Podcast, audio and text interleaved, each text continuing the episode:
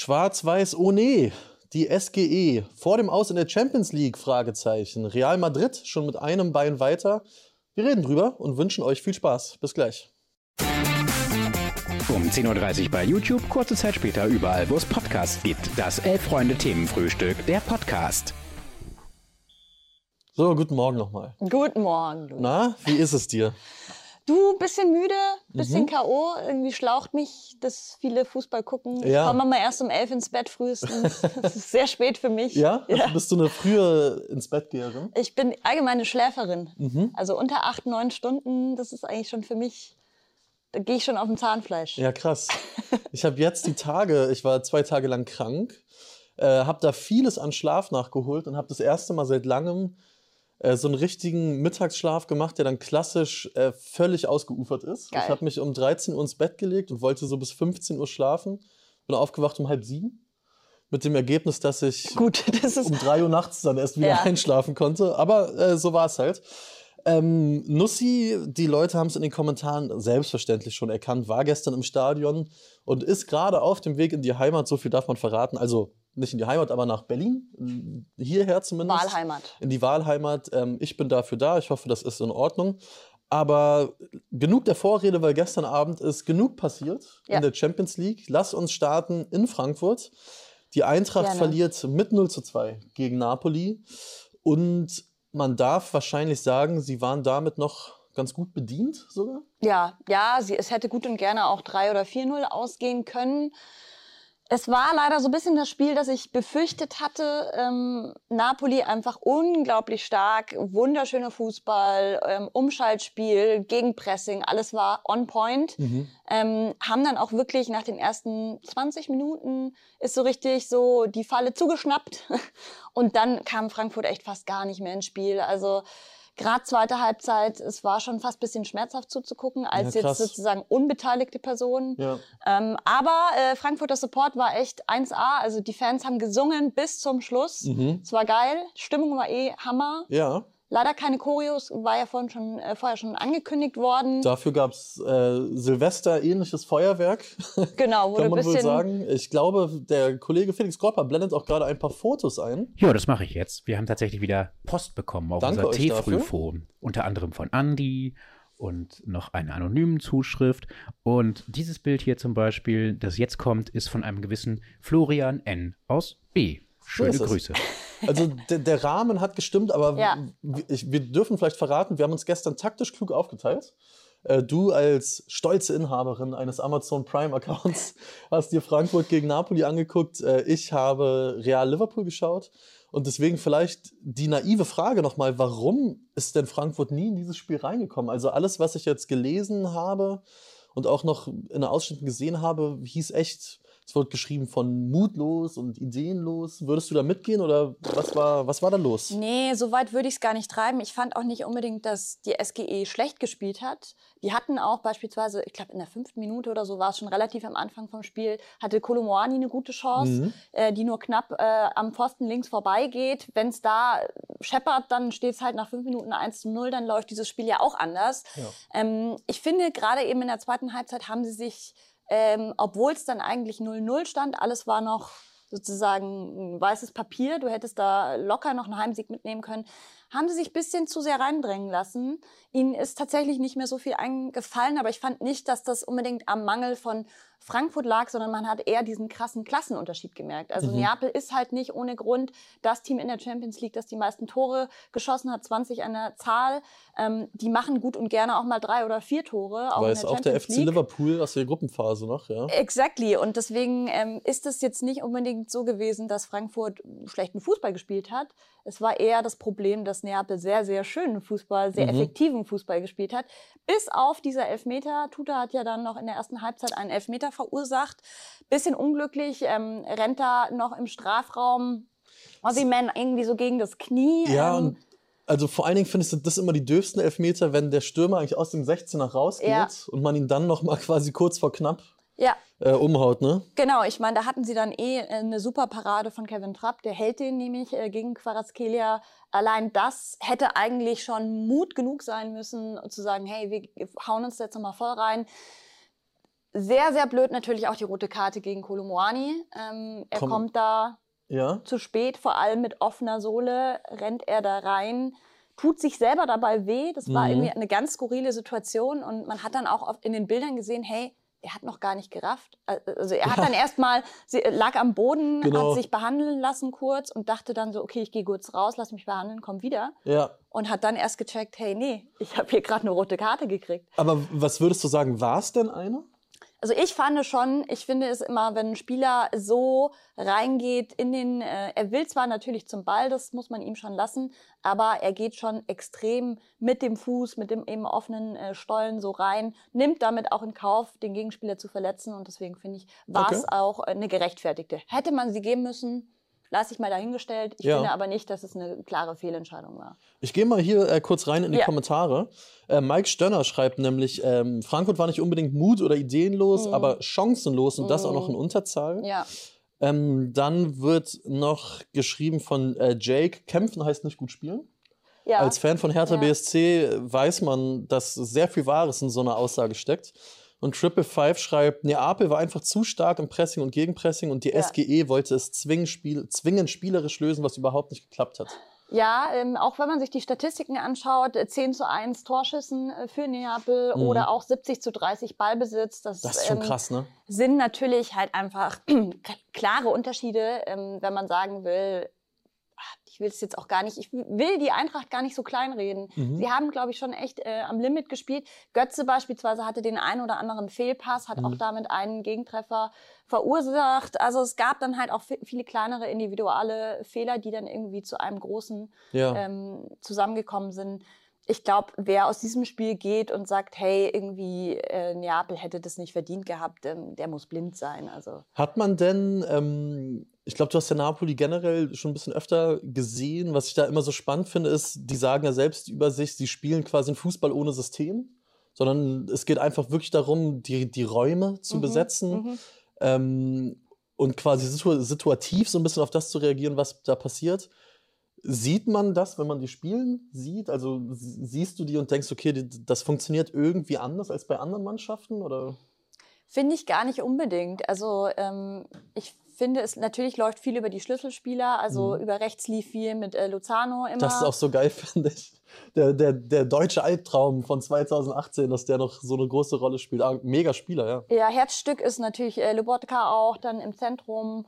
Und sonst hast du halt einfach Quarazkelia, der Mhm. eben mit seinen Flanken äh, perfekte Vorlagen immer liefert, der aber auch selber schon äh, den Weg zum Tor sucht. Und Ossiman ist halt so der klassische äh, Stoßstürmer, der vorne drinnen steht und wartet und auch so dann eben zu diesem, ich glaube, es war das 1 zu 0 kommt. Ähm, Ja. Wunderschöner Pass auf ihn und er hält einfach nur noch das, den Fuß rein, Ja. kriegt den irgendwie rein.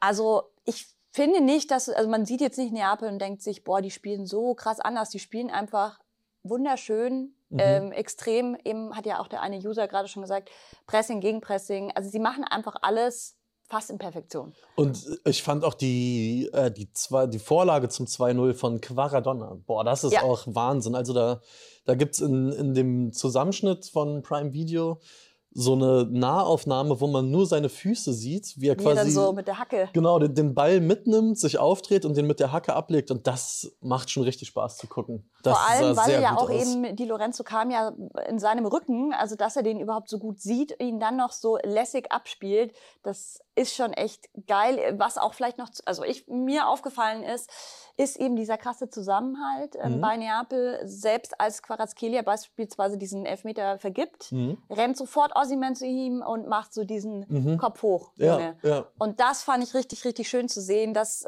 es ist nicht so eine Plattitüde, so, hey, jeder spielt für jeden. Ja. Das hast du ja bei Frankfurt eigentlich auch. So dieser Teamgeist Total, ist ja ja. mega da. Aber bei Neapel halt eben auch. Und ähm, ja, spielt jeder für jeden. Und es ist auch nicht schlimm, wenn einer mal irgendwie vergibt. Es ist nicht schlimm, wenn einer, wie ein Ossiman beispielsweise, am Ende das Tor dann nicht macht, sondern vielleicht ein Di Lorenzo oder so. Ja. Also das ist halt alleine auch, wie viele Stürmer die haben. Ähm, ich habe jetzt leider die Zahl nicht im Kopf, aber haben sie gestern auch im Kommentar gesagt, ähm, ich, eines der Teams, das die meisten Torschützen in der Champions League hat, also in der Breite. Und die unterschiedlichen? Genau. Okay, ja. Ähm, ja. Das heißt, selbst von der Bank kann dann noch ein äh, Simeone beispielsweise nach, ähm, Mhm. Sohn von Diego Simeone. Genau, der eine gute Champions League-Saison spielt auch, ne? Auf Total. Also da ist einfach äh, Breite im Kader da und ich glaube, jetzt im Rückspiel können wir vielleicht auch noch kurz drauf gucken, wird es extrem schwer. Ohne Kolomuani ja, in Neapel.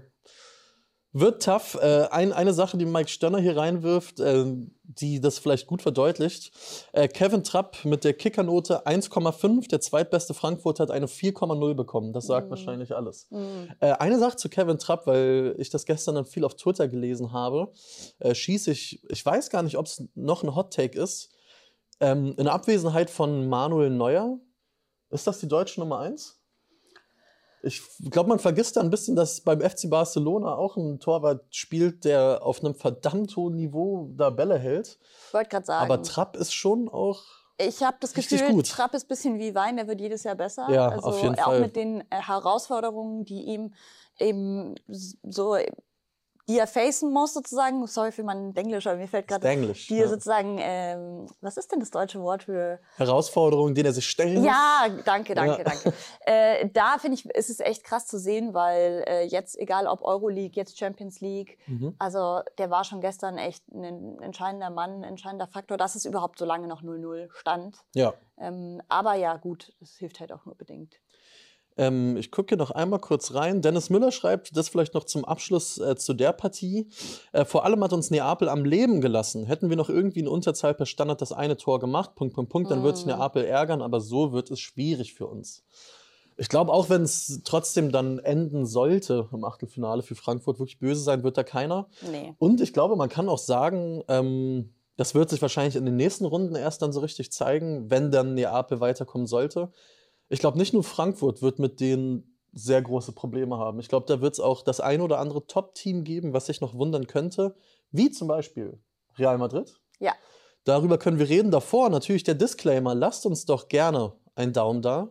Auch gerne ein Abo. Wenn ihr uns als Podcast hört, gerne eine Bewertung. Abonniert uns da, schickt's Freunden, Freundinnen, Familie. Wir freuen uns über alle Leute, die hier neu dazukommen und freuen uns natürlich auch immer über die rege Teilnahme hier im Chat. Äh, wie schon eben erwähnt, ich habe dann gestern immer über die rege Teilnahme hier im Chat. Äh, wie schon eben erwähnt, ich habe dann gestern so ein bisschen aus der Not geboren, würde ich sagen, Liverpool Real geguckt. Ist natürlich ein sehr guter Trostpreis. Wollte gerade sagen, also ich glaube, Da- beide da kann man Partien wirklich nicht meckern, ja. waren ganz sexy. Aber ähm, du hast mir irgendwann dann geschrieben abends, äh, ja, also mein Spiel ist auch ganz okay. Ich, ich habe es nicht bereut, weil also es war ein völlig wildes Spiel.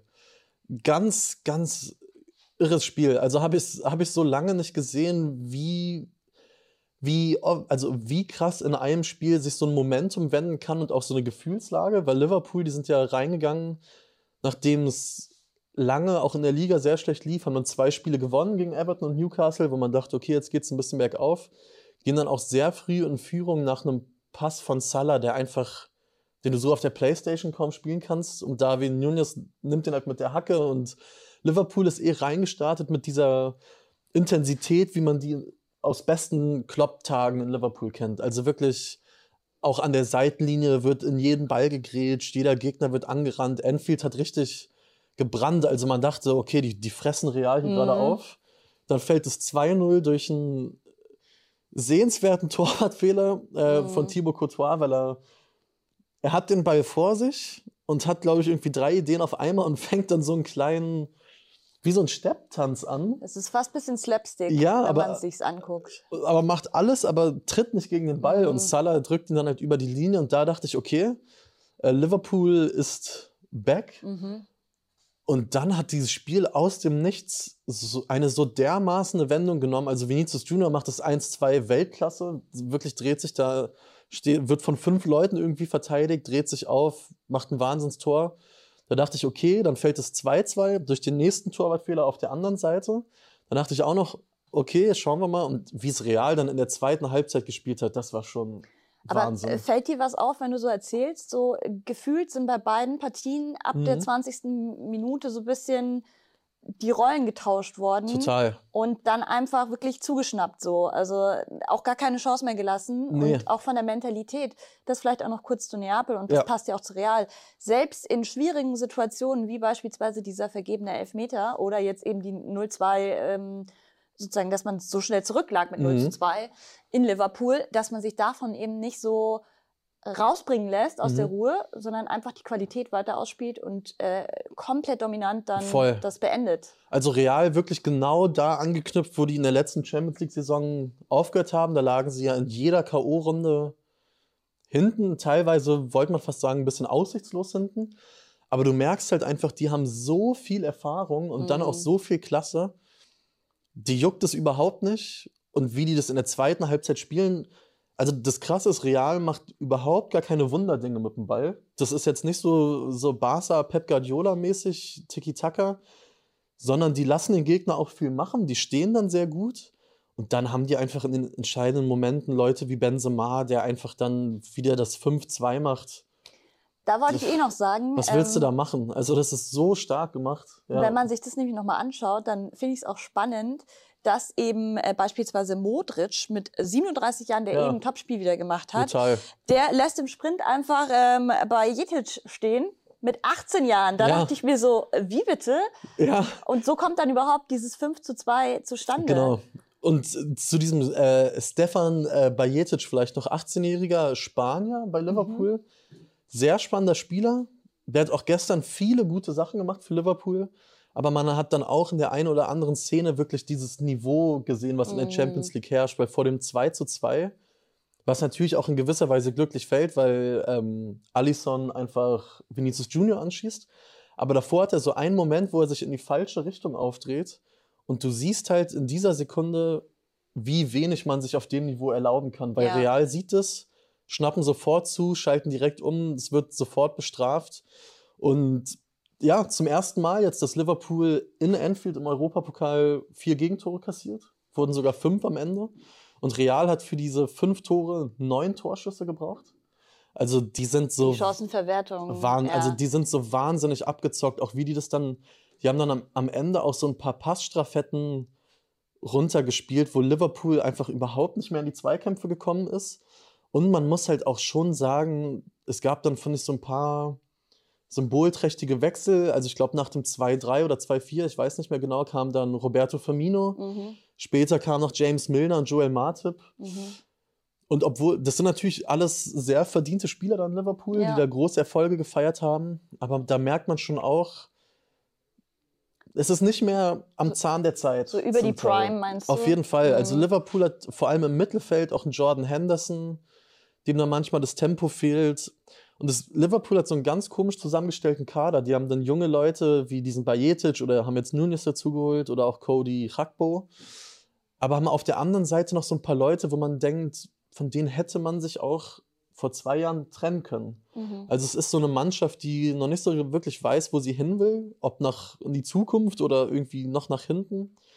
Und also ich glaube, dieser Umbruch im Sommer ist total unvermeidbar. Ich glaube, die Mannschaft wird ganz, ganz anders aussehen. Und die Frage, glaube ich, darf man mittlerweile echt stellen, ob Jürgen Klopp das dann noch verantworten wird.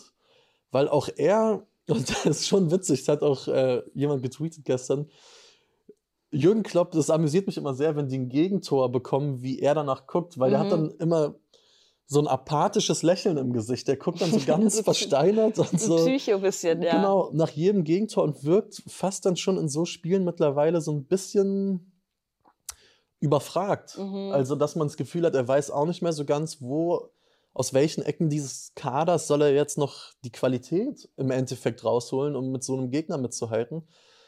Und ich muss sagen, ich fand es schon auch ein bisschen traurig zu sehen, weil Liverpool echt, finde ich, so eine richtige Ära geprägt hat Total. total viel Kontinuität im Kader, auch in der Spielweise und das bröckelt gerade immer mehr dahin und gestern, das war schon.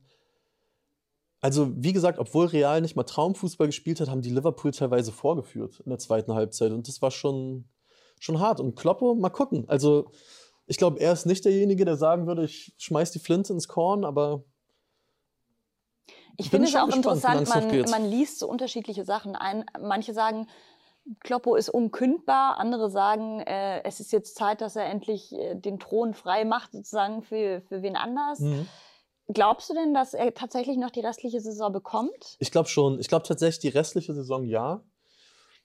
Weil in dieser Saison, wenn man ehrlich ist, auch einfach nichts mehr zu gewinnen ist. Also, Naja, aber es geht vielleicht schon noch um die äh, internationalen Plätze, Genau, oder? Aktuell genau. sind sie nur Achter. ja, aber ich, ich glaube, die Saison kriegt er schon noch.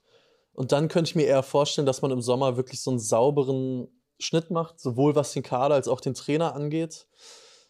Ich meine, äh, ja, alles, wenn man so Liverpool spielen sieht, das wirkt alles so ein bisschen, es klingt immer so doof, aber alles so ein bisschen satt und so ein bisschen über der Zeit. Mhm.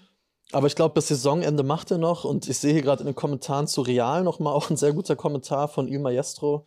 Ja, der schreibt, Real spielt wie der etwas ältere Kreisliga-Sechser, der mal höher gespielt hat. Und, und das ist wirklich so. Also diese Abgezocktheit, die macht schon Spaß. Und Christian B. schreibt zum Beispiel, ähm, wenn Klopp Bellingham verpflichten kann, geht es in Liverpool wieder rund. Und ich glaube, das sind halt genau die Spieler, die Liverpool irgendwie bräuchte. Ja, gut, aber da ist dann auch die Frage, ob solche Spieler aktuell halt zu Liverpool wollen. Also, du Ja. musst dich ja auch irgendwie attraktiv machen und Geld ist das eine, aber auch ein Bellingham will natürlich Aussichten haben. Mhm, Äh, und er würde sich ja aktuell, muss man schon sagen, fast verschlechtern, wenn du weggehst das stimmt. von äh, Dortmund zu Liverpool. Das stimmt. Also gerade auch sowas wie die internationalen äh, Plätze, das ist natürlich super wichtig. Falls sie die verpassen würden, das wäre eine Das wär absolute hart. Katastrophe, weil dann Ja. kriegst du auch die großen Namen nicht. Ja. Andererseits, glaube ich, könnte man so einen Jude Bellingham auch schon damit locken, dass man sagt, wir setzen uns jetzt hier so fast schon wieder auf Null und du kannst derjenige sein, der jetzt quasi dieses Team Sieht. in die, in die neue Ära Ja. so ein bisschen führt, in diese Post-Heavy-Metal-Fußball-Ära, was ja immer unter Klopp war.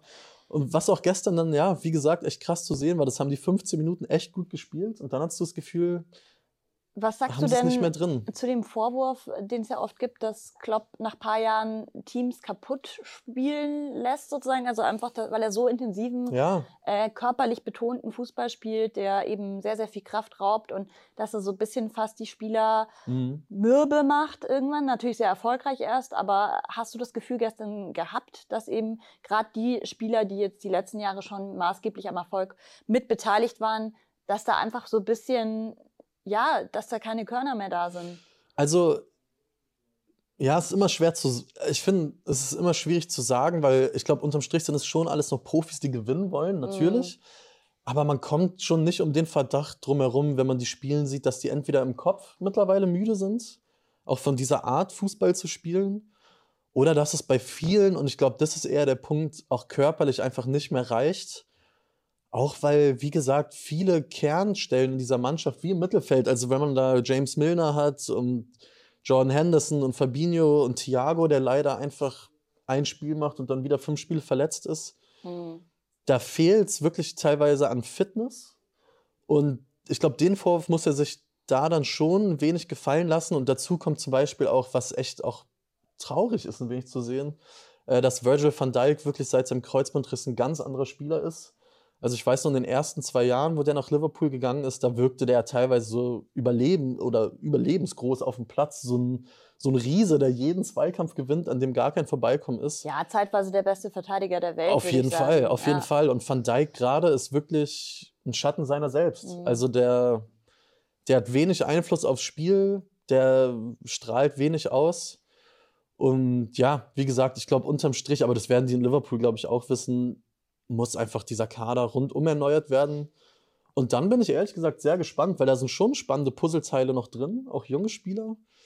Aber so wie jetzt kann es nicht bleiben.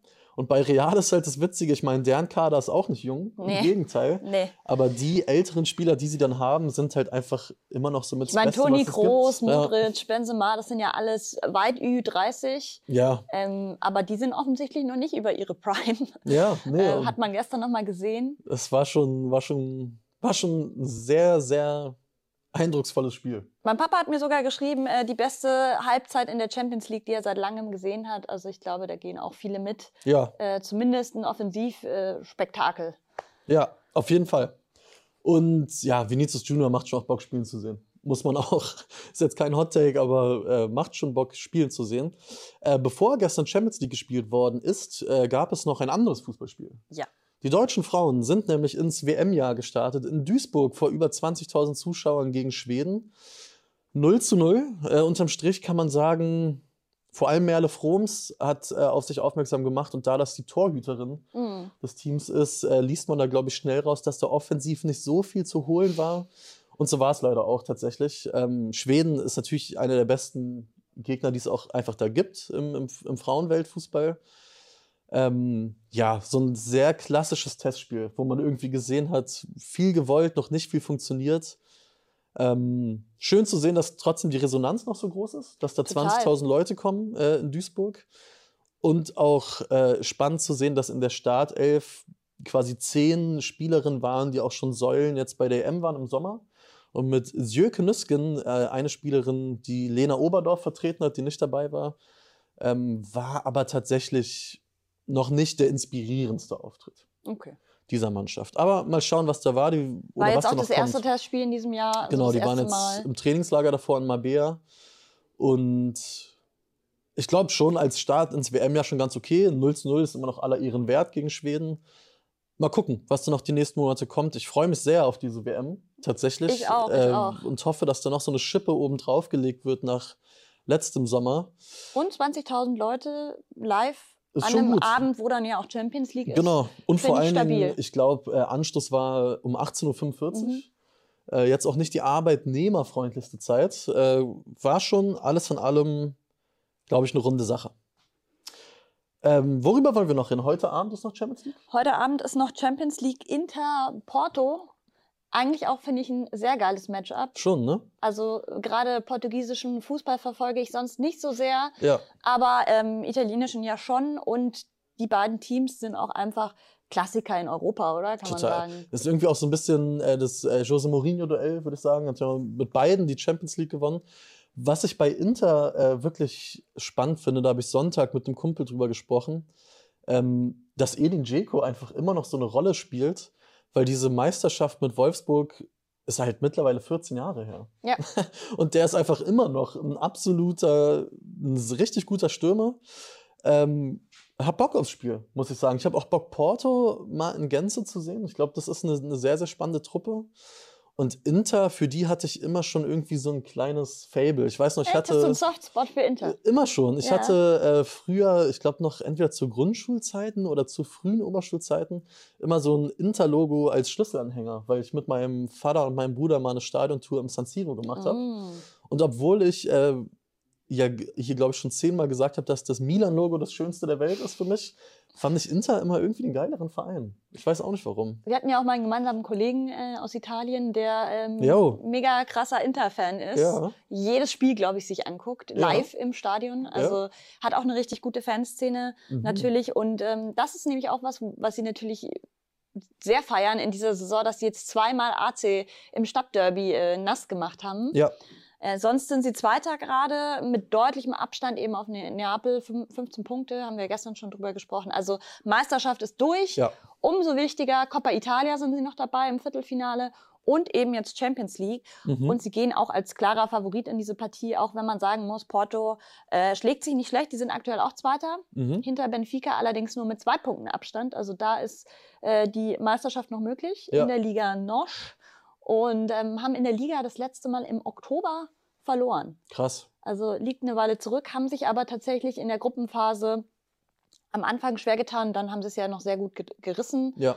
Ähm, also von dem her, ich würde sagen, spannendes Spiel. Voll. Ich hoffe nicht, dass Inter so komplett dominant reingeht, also dass es schon noch irgendwie bis zum Ende so ein bisschen Spannung bleibt. Ja. Ähm, wie siehst du da die Kräfteverhältnisse? Ohne Schon jetzt, Inter favorisiert. Ja. Tatsächlich. Aber trotzdem, wo wir beim Thema Stadion sind, äh, kann ich auch nur mal empfehlen, wenn ihr mal in Portugal seid. Äh, Porto ist wirklich eine Reise wert. Mhm. Also die, die Stadt ist zum einen wunderschön und das Stadion ist auch richtig geil. Ich habe da mal. Ähm, Liegt es nicht so an so Felsen? Genau. Ziemlich, ja, ich genau. habe Bilder gesehen. Al- Also man sieht da, wenn man, ich war einmal da vor einigen Jahren und habe da Porto gegen den FC Kopenhagen gesehen, ein furioses 1 zu 1 in der Champions League. Und wenn man im Oberrang sitzt, dann guckt man quasi echt so ein bisschen auf die Stadt runter. oh, geil. Und das kann man schon, das kann man schon sehr gut machen. Mhm. Also geiles Spiel, aber ich glaube, Inter wird's ziehen. Ja, zehnmal schon gegen portugiesische Mannschaften gespielt und zehnmal nicht äh, verloren. Also immer gewonnen Mhm. oder unentschieden. Das heißt fast ein bisschen so ähm, Wunschgegner, Wunschgegner, portugiesische. Teams. Ja, Ähm, ja, also ich werde auf jeden Fall reingucken. ich auch. Und äh, Corbin äh, Pogundke wirft noch rein. Was auch gesagt werden muss, wenn ich immer schon über Wappen spreche, Inter natürlich auch einfach sehr schöne Trikots.